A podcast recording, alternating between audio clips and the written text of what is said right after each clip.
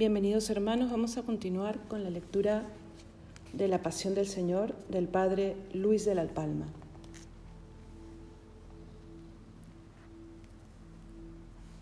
Estamos en el capítulo todavía del jueves santo. Del jueves para el viernes, los sacerdotes condenan al Salvador y le llaman blasfemo. Mientras iban sucediéndose las calumnias y los falsos testigos, el Salvador callaba, como si no hablaran de él. En su primera respuesta vio lo mal dispuestos que estaban los jueces para escuchar la verdad y se dio cuenta que aquella reunión no, no tenía de juicio más que la apariencia y no era sino una cueva de ladrones. Vio que no había de servir para nada el hablar y por eso se cayó. Pero el sumo sacerdote, viendo que no se conseguía su intento de los testigos y que los testigos no daban suficiente materia para una condena a muerte, se dirigió directamente a él, impaciente y furioso. ¿Por qué te callas? Habla. ¿Por qué no respondes siquiera una palabra a las acusaciones que se te han hecho? ¿Qué clase de soberbia es la tuya? Pero Jesús callaba y no respondió. Se mantuvo en silencio. No convenía que el Hijo de Dios hablara por miedo a un hombre. El silencio es una gran prueba de paciencia.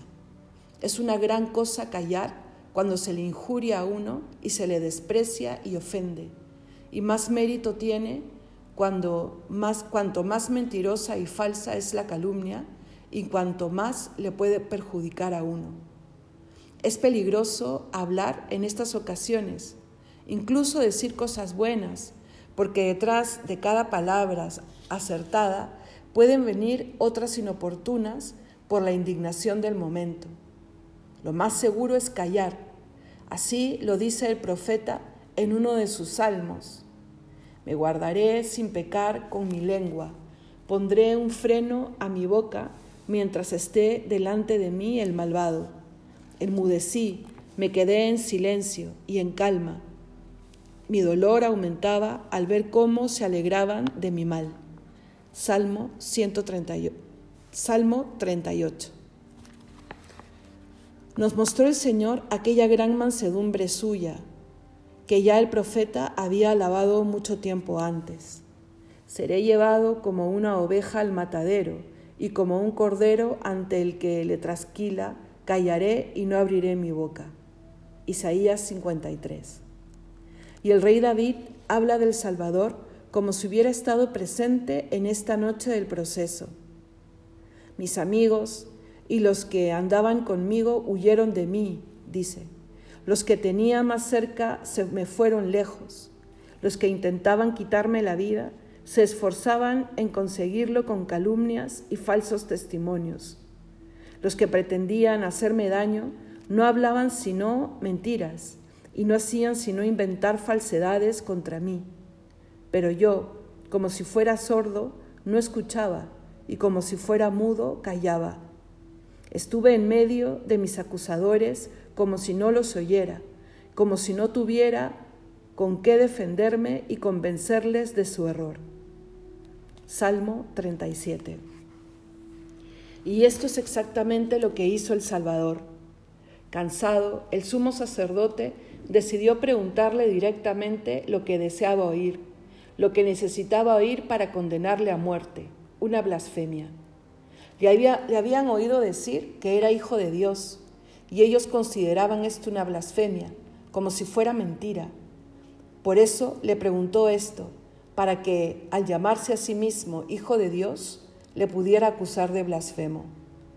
Y para que no se defendiera callando, le hizo la pregunta en nombre de Dios. Yo te conjuro por el Dios vivo y verdadero a que nos digas aquí a todos si tú eres el Cristo, el Hijo de Dios vivo. Mateo 26. Y esta fue, como se vio después, la única acusación en que se apoyaron para entregárselo a Pilato según la ley, debe morir porque se ha hecho hijo de Dios. El Señor no podía dejar de decir la verdad, no podía dejar de honrar a su Padre, en cuyo nombre había sido conminado a hablar. Y por eso habló, aunque sabía bien que sus mismas palabras le llevaban a la muerte. Sí, tú lo has dicho, yo soy, dijo. Y para que no se escandalizara al oír esta verdad, añadió, y veréis al Hijo del Hombre sentado a la derecha del poder de Dios, y vendré entre las nubes del cielo. Ahora me veis así, humillado y preso, pero pronto me veréis como juez eterno en mi reino de los cielos. El sumo sacerdote al oírlo, con el mismo furor con que se había puesto en pie, se rasgó su vestidura con las manos. Esto es lo que solían hacer los judíos al oír una blasfemia. Exageró así el gesto Caifás para agravar más la causa de Jesús el Nazareno y condenarle por la blasfemia que había dicho. El sumo sacerdote desnudó su pecho y Jesús pudo ver cómo lo tenía lleno de envidia y maldad. Este viejo sacerdote y mentiroso no pudo oír la verdad más grande de todas las verdades que acababa de decir el nuevo y joven sacerdote Jesucristo. Dijo que la verdad era blasfemia. Cuando Pedro confesó que Jesús era el Hijo de Dios, se fundó la iglesia. Cuando Caifás lo negó y lo llamó blasfemo, la sinagoga se hundió para siempre. Levanta los ojos y mira, todos se han reunido y han venido junto a ti. Por mi vida, dice Yahvé, con todos ellos te vestirás como un velo de boda, te ceñirás con ellos como una novia. Isaías 49. La iglesia es la vestidura del Señor, aunque perseguida. Está fundada sobre la fe en Jesucristo, Hijo de Dios, sin que todo el poder del infierno pueda vencerla. Esta es la imagen. Ni los soldados se atrevieron a rasgar la vestidura del Señor. En cambio, el sumo sacerdote rompió la suya con sus propias manos. La sinagoga se vino abajo con su sacerdocio y sus ceremonias ante la verdad del Nuevo y Eterno Testamento. El sumo sacerdote, al rasgar sus vestiduras, demostró que se escandalizaba de la respuesta del Salvador de juez que era, se hizo a la vez testigo y acusador contra toda ley y toda justicia, y se dirigió a los demás sacerdotes y letrados diciendo, ¿para qué buscar ya testigos? ¿Qué necesidad tenemos de ellos? ¿No basta ya con lo que ha dicho? Habéis oído la blasfemia. ¿Qué os parece? ¿Qué opináis que se debe hacer ante un caso tan claro? Entonces todos, sin exceptuar a nadie, le condenaron a muerte. Así se cumplió lo que el Señor había dicho. El Hijo del Hombre será entregado a los sacerdotes principales y a los escribas, y le condenarán y dictarán contra él sentencia de muerte. Mateo 20. Los servidores y criados de los sacerdotes que estaban allí presentes al oír la sentencia descargaron contra él toda su ira, le golpearon y le escupieron en la cara. Y por lo que parece leerse en el Evangelio, también los sacerdotes del Cenedrín le pegaron y le insultaron. Aquellos ignorantes sacerdotes estaban persuadidos de que Cristo merecía este castigo por lo que porque lo soportaba. Y entonces quisieron vengarse también de que les hubiera criticado en público manifestando sus vicios y errores. Se levantaron enfurecidos de las sillas que indignamente habían ocupado como jueces y perdiendo toda gravedad y respeto, empezaron a pegarle. Después se despidieron y quedaron de acuerdo en reunirse de nuevo a la mañana siguiente para concluir la causa en juicio legítimo y ordenar la ejecución de la sentencia. El sumo sacerdote se fue a dormir a su habitación y dejó a Jesús en manos de sus guardias y criados. Estos le sacaron a la sala y debieron llevarle a otra habitación más pequeña, donde, como en una cárcel, le tuvieron toda la noche preso los soldados de guardia. los hombres que le tenían preso, dice Lucas en el capítulo 22, decidieron entretenerse aquella noche y vencer el sueño burlándose del Salvador. Se burlaban de él y lo harían con groserías y motes y risotadas, como era propio de gente ignorante y maleducada. Le escupían, empezaron a escupirle en la cara, dirá Marcos en el capítulo 14.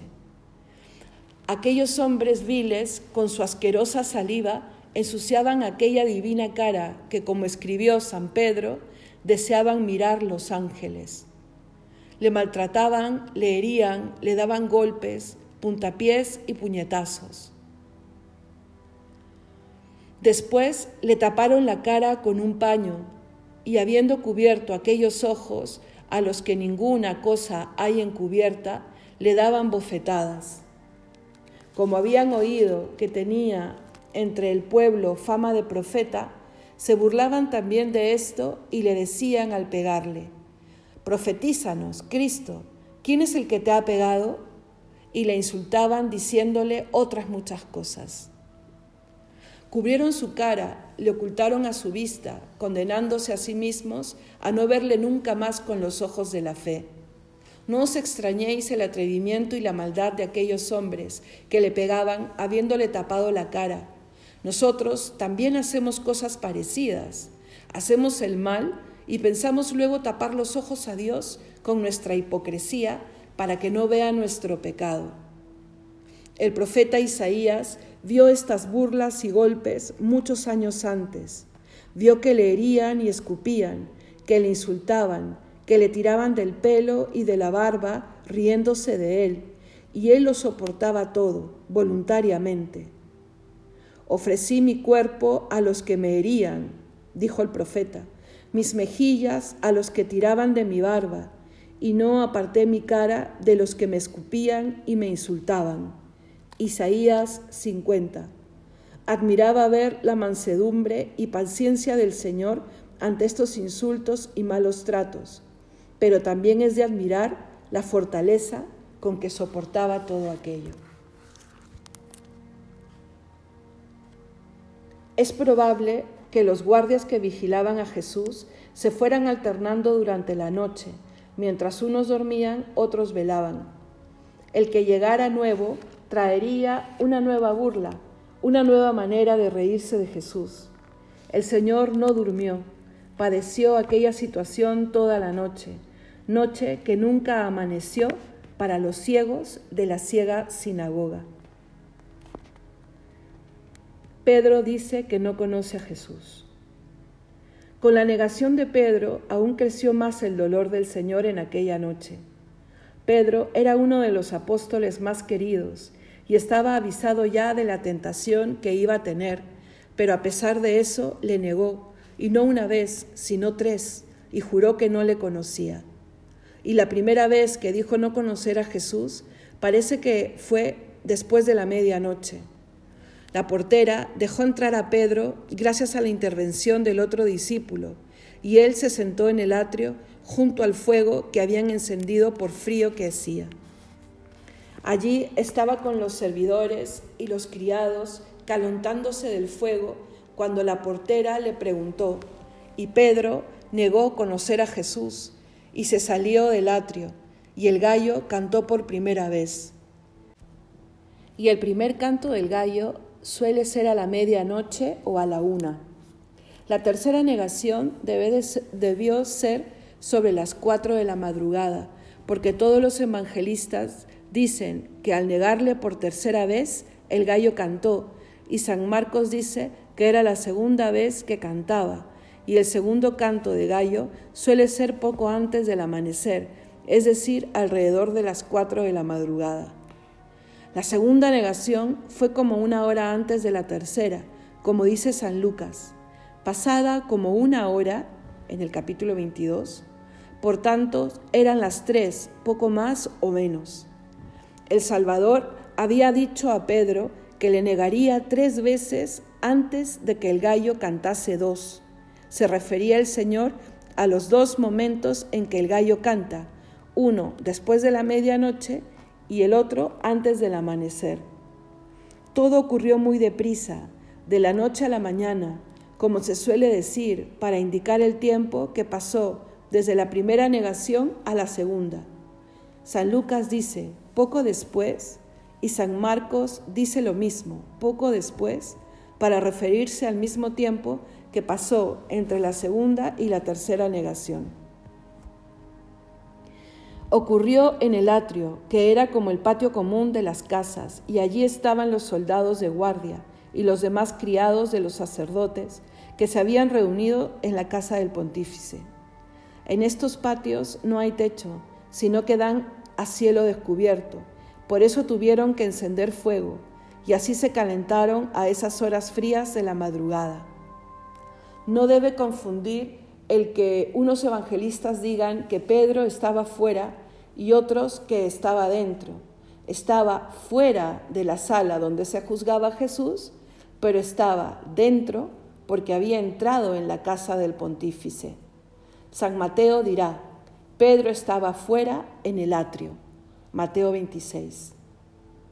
También sabemos que la sala donde estaban procesando a Jesús era una habitación en el piso alto de la casa, porque San Marcos dice, Pedro estaba abajo en el atrio. ¿Cómo puede ser entonces que, como dice San Lucas, Jesús mirara a Pedro si él estaba arriba y Pedro en el atrio? El Señor se volvió y miró a Pedro, dice San Lucas en el capítulo 22. Le miró cuando ya le había negado por tercera vez y fue después que juzgaron al Salvador. Pudo mirarle cuando le trasladaban de la sala de la audiencia a otro sitio de la casa, o bien pudo ser que mientras los criados se reían del Salvador, Pedro fuera a ver qué ocurría y entonces el Señor le mirara. Pudo ocurrir así. Terminaron los sacerdotes de juzgar al Señor y se marcharon a sus casas. Trasladaron al Señor a otra habitación de la casa donde debían guardarle hasta la mañana siguiente. El sumo sacerdote se había ido a dormir. En la casa no quedaban ya más que los criados y los guardias de ella. Todos estaban en el atrio, calentándose al fuego. Hartos y cansados ya de burlarse del Salvador, con frío, con sueño, se iban turnando en la guardia de Jesús. En estos momentos Pedro afirmó no conocerle. En torno al fuego, unos estaban de pie, otros sentados. Y Pedro, como quien está enfriado del amor de Cristo, se calentaba junto al fuego de los enemigos de Cristo. Muy pronto apetece el consuelo sensible a aquel que ha dejado el amor de Dios. La portera que le había abierto, al verle sentado junto al fuego, le dijo, ¿Eres tú acaso de los discípulos de ese hombre? Y antes de que Pedro pudiera contestar, se fijó más en él y añadió, sí, seguro, que eres uno de los que estaba con Jesús Nazareno. Y vuelta a los demás les dijo, este es uno de los que andaban con él. Evangelio de Lucas capítulo 22.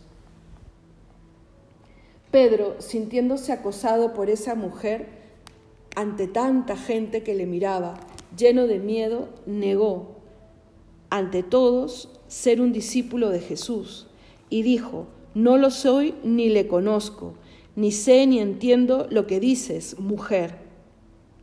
Esto está presente en los cuatro evangelios. Pedro, Pedro, y hace muy poco decías, aunque todos se avergüencen de ti, no me avergonzaré, y si es necesario morir contigo, yo no te negaré. No estás en peligro de muerte, ni te juzga el jefe de los romanos, ni el sumo sacerdote de los judíos. No te amenazan los soldados. ¿Cómo entonces te asustas y no sabes responder con valentía a una portera? Presumiste sin fundamento.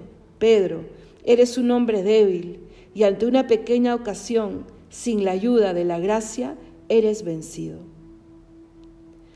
Se pusieron en pie los que estaban allí, y Pedro, para disimular, se puso también en pie y se acercó más al fuego para calentarse. Pero no estaba tranquilo, tenía miedo y se alejó de ellos y salió fuera del atrio, al zaguán de la casa. Estando allí, el gallo cantó por primera vez. Debía de ser grande el ruido y trajín que habría en aquellos momentos. Unos entraban, otros salían, todo el mundo hablaba y daba su opinión o preguntaba sobre lo que había ocurrido aquella noche.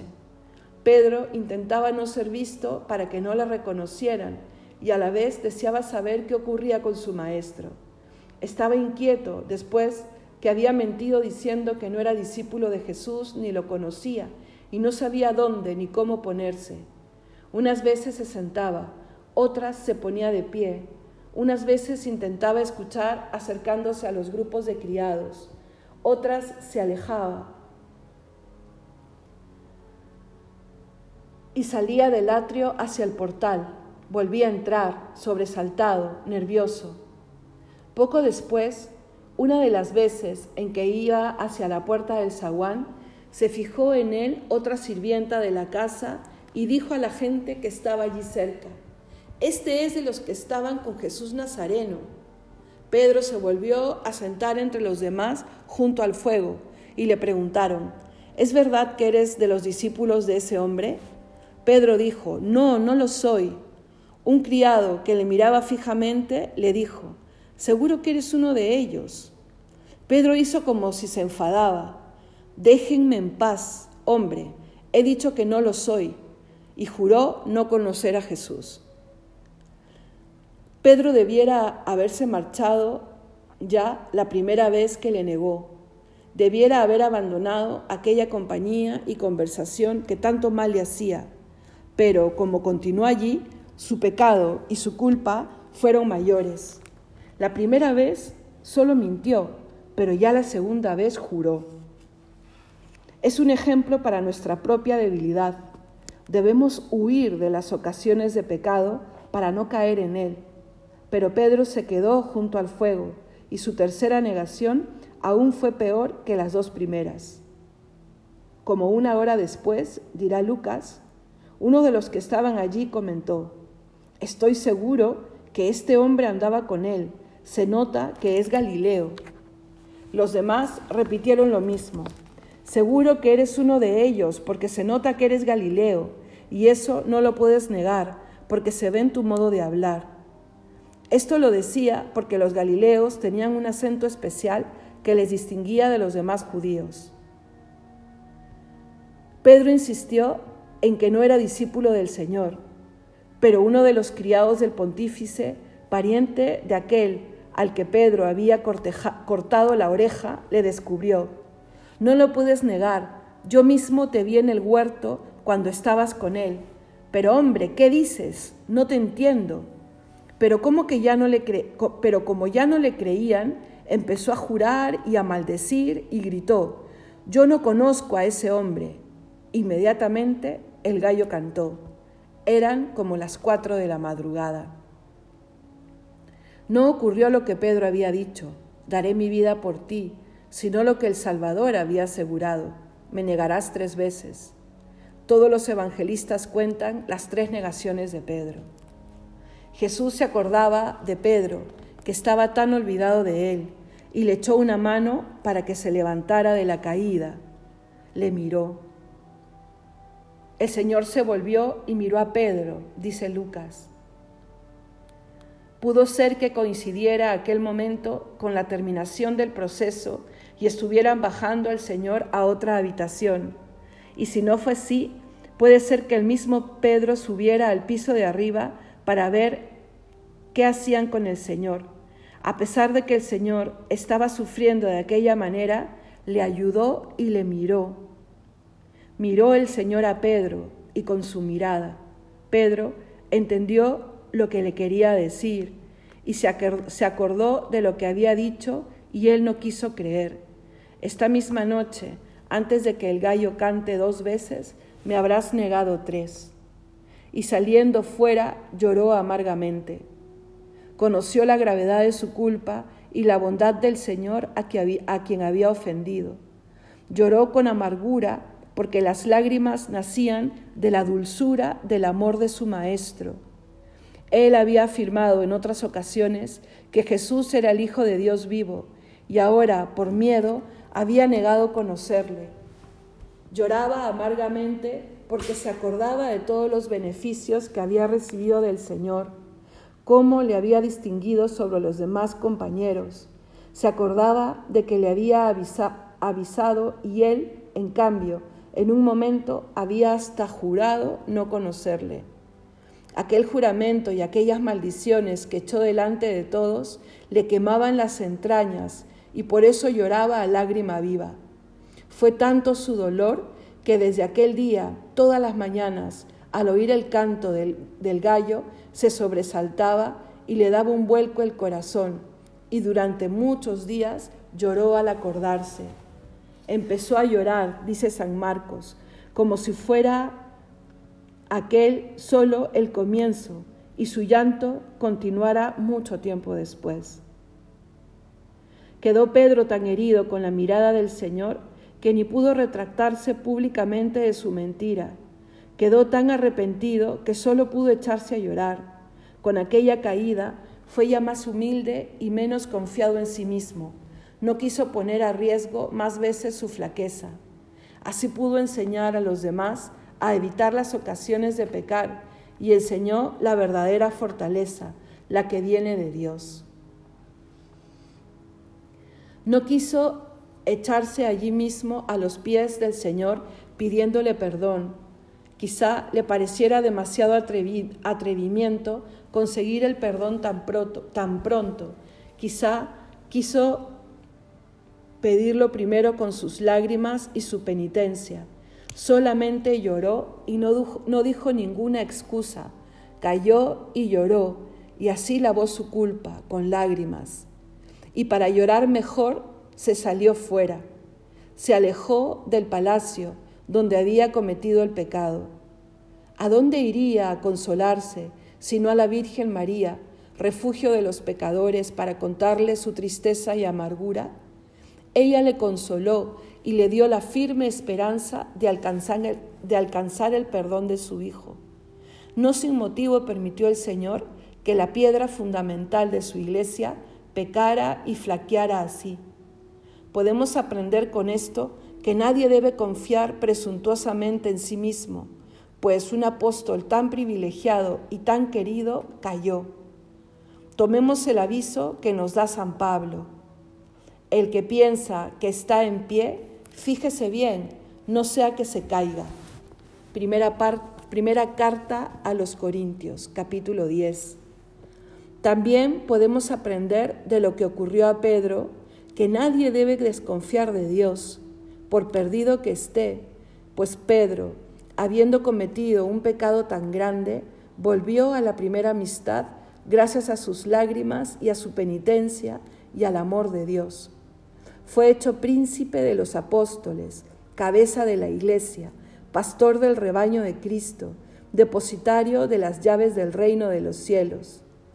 También San Agustín da otra razón y dice, me atrevo a decir que es provechoso a los soberbios caer en algún pecado claro y evidente, por el cual se vean tal como son, pecadores, pues con su soberbia ya habían pecado más pecador se vio Pedro cuando lloró su culpa que cuando presumía de su fidelidad.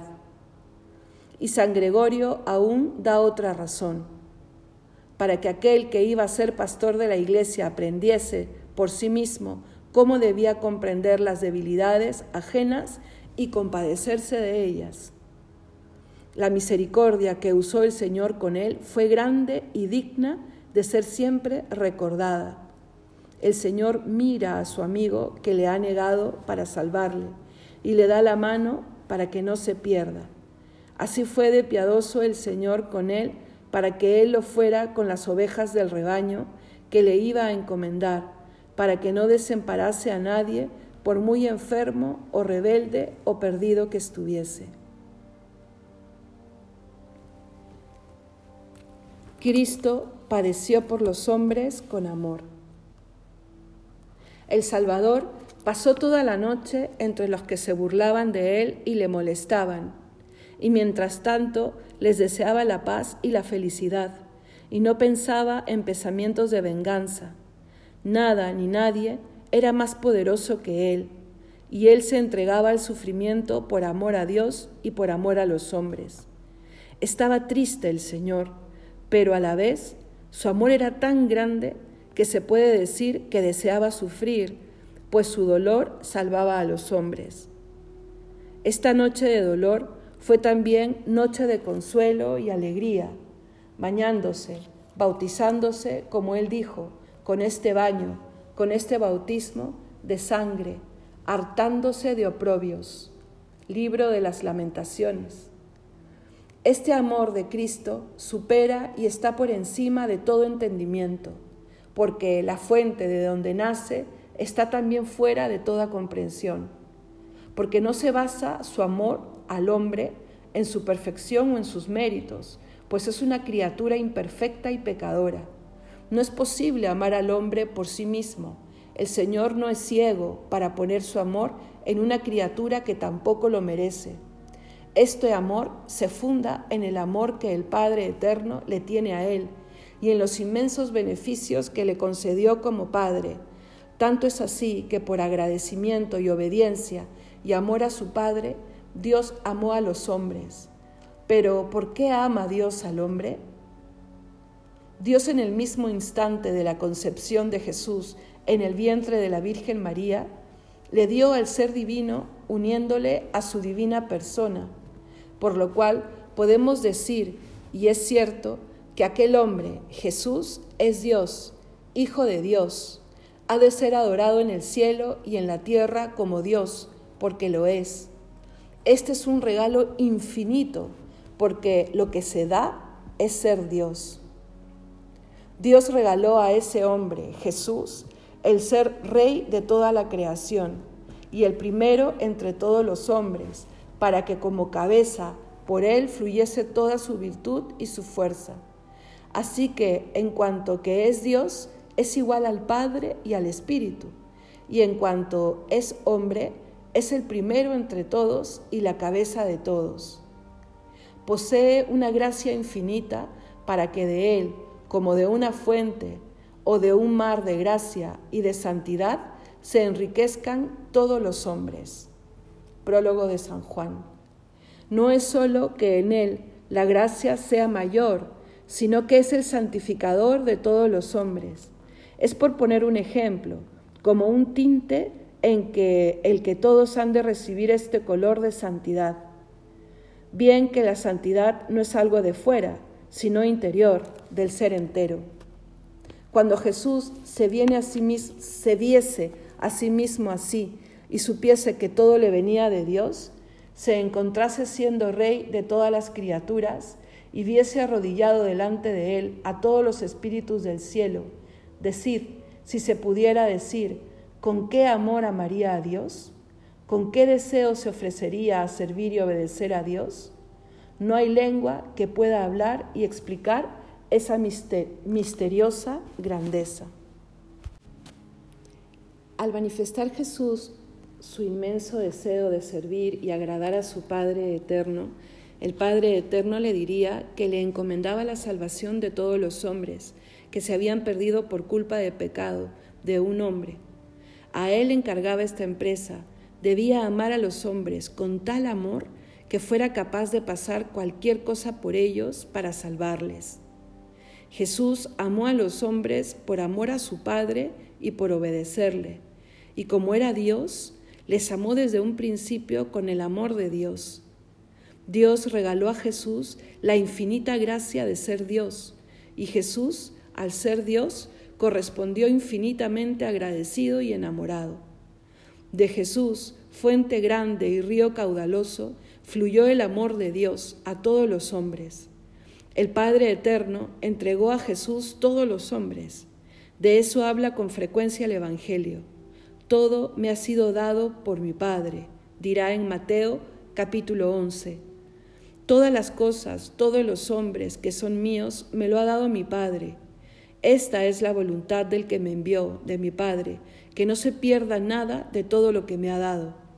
Pero como al encomendarle todo, ya todo estaba perdido, fue como encomendarle que reconquistase y ganase todo otra vez. No mandó Dios a su Hijo al mundo para que juzgara al mundo, sino para que el mundo se salvara por él. Juan capítulo 3 esta recomendación hizo que se preocupara con verdadera solicitud por redimir al mundo. Lo advierte San Juan cuando dice, sabía que su Padre había puesto todo en sus manos. Por eso se levantó de la cena, se quitó el vestido, se puso una toalla, lavó los pies a sus discípulos. Por esta misma preocupación en cumplir el encargo de su Padre, Jesús dijo, He dado a conocer tu nombre a los hombres que me diste. Juan 17. Por esto mismo hacía oración por ellos. No te pido por el mundo, Padre, sino por los que me has dado, por los tuyos. Juan 17, 9. Y por la misma razón se ofreció por ellos, y por ellos yo me santifico. Cuando en el huerto le fueron a prender, por esta misma preocupación de cumplir el mandato de su Padre, les defendió. Si me buscáis a mí, dejad a estos que se marchen. Y así se cumplió lo escrito que dice, no perdí a ninguno de los que me diste. Juan 18. No perdió a ninguno por su culpa, por eso le dolió tanto la perdición de Judas, porque, habiéndoselo también encomendado su Padre, no quedase por él el conservarle a su lado y el salvarle. Guardé a los que me diste, y ninguno se perdió, excepto el hijo de la perdición, y así se cumplió la escritura. Juan 17, 12. De esta misma fuente nació no solo el amor a los hombres, sino también a todo lo que convenía para el bien y la felicidad de los hombres. Esto dijo poco antes de su pasión Jesús para que el mundo sepa cuánto es lo que yo amo a mi Padre y que como me lo ha mandado así lo hago y lo cumplo. Levantaos y vámonos de aquí. Juan 14, 31. Y se fue a morir por los hombres en una cruz. Era tan grande el deseo de hacer a Dios este servicio que decía, con un bautismo he de ser bautizado, y cómo estoy inquieto hasta que llegue la hora en que se cumpla. Era tan grande el deseo que sentía de verse bautizado con sangre que cada hora se le hacía mil años por la grandeza de su amor. En la fiesta de los ramos quiso ser recibido por la gente de Jerusalén para que viera la alegría de su corazón y por la misma causa, entre aplausos y cubierto de rosas y flores, quiso subir a la cruz. El rey David expresó la fuerza del amor de Jesús al escribir, se alegró como un atleta para correr su carrera. Desde lo más alto del cielo salió y en su órbita llegó al otro extremo y no hay nada que escape de su calor. Salmo 18. El amor divino salió de Dios y volvió a Dios. No amó al hombre por el hombre, sino por Dios. No hay nadie que pueda escapar de su calor ni huir de su amor, porque su caridad es tan encendida que fuerza y casi obliga a los corazones, como dice el apóstol. El amor de Cristo nos empuja.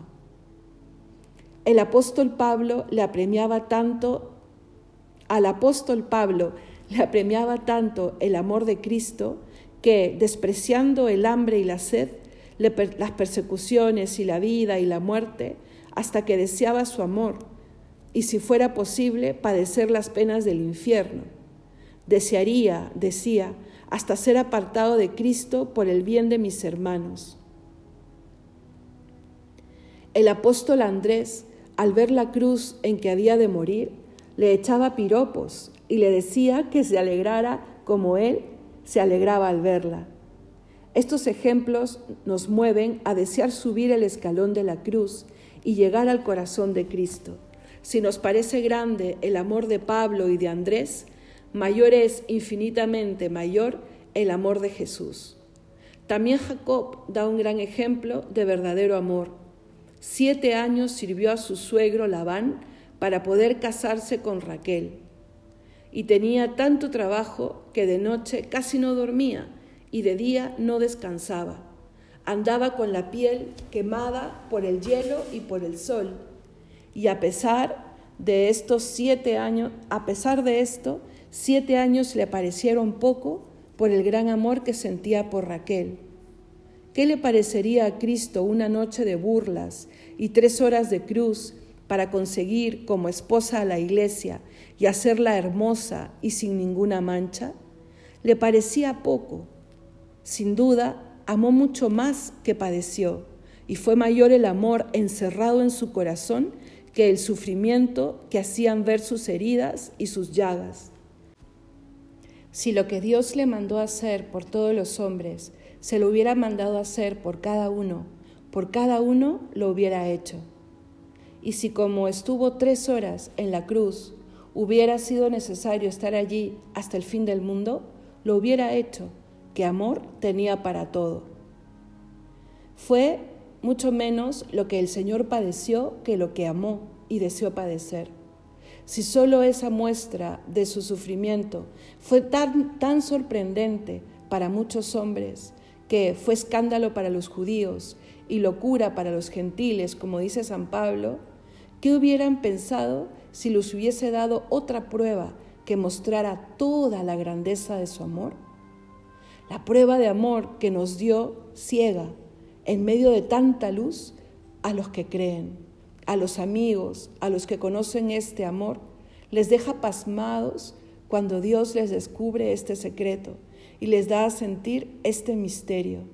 Se deshacen en lágrimas, se abrazan de amor, les hace alegrarse en la tribulación y en el dolor, les da fuerza para acometer todo lo que el mundo teme, les hace desear y amar todo lo que Cristo ha deseado y amado. Este fue otro motivo de alegría para el Señor cuando estaba en aquella noche en medio de golpes y burlas. Veía, gracias al dolor que sufría, la imagen del mundo ya renovado, los hombres transformados de carnales a espirituales. Veía los hombres que, al conocer lo que había sufrido por ellos, se encendían de amor por él, se hacían a su imagen y semejanza, despreciando el mal y deseosos de hacer el bien en el mundo. Con esta alegría pudo sufrir la deshonra y la burla y el desprecio, lo pudo sufrir con fortaleza y sin desviar la cara para evitar las bofetadas y sin retirar su cuerpo para librarse de los golpes. Veía que a través de lo que hacían en él aquellos verdugos, labraba el Padre Eterno también en él la imagen y ejemplo de los predestinados. Dios Padre se complacía en la obediencia de su Hijo y disponía y preparaba el premio con que quería honrarle por toda la deshonra que estaba sufriendo. Componía un cantar con que alabarle perpetuamente en el cielo por todos los insultos que, que aquella noche le dijeron.